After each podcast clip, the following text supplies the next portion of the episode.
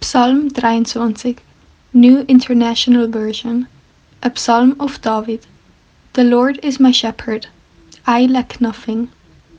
He makes me lie down in green pastures, He leads me beside quiet waters. He refreshes my soul, He guides me along the right path for His name's sake.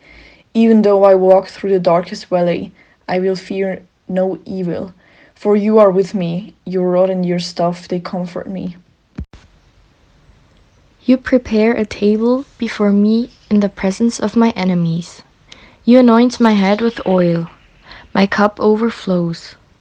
Surely your goodness and love will follow me all the days of my life, and I will dwell in the house of the Lord forever.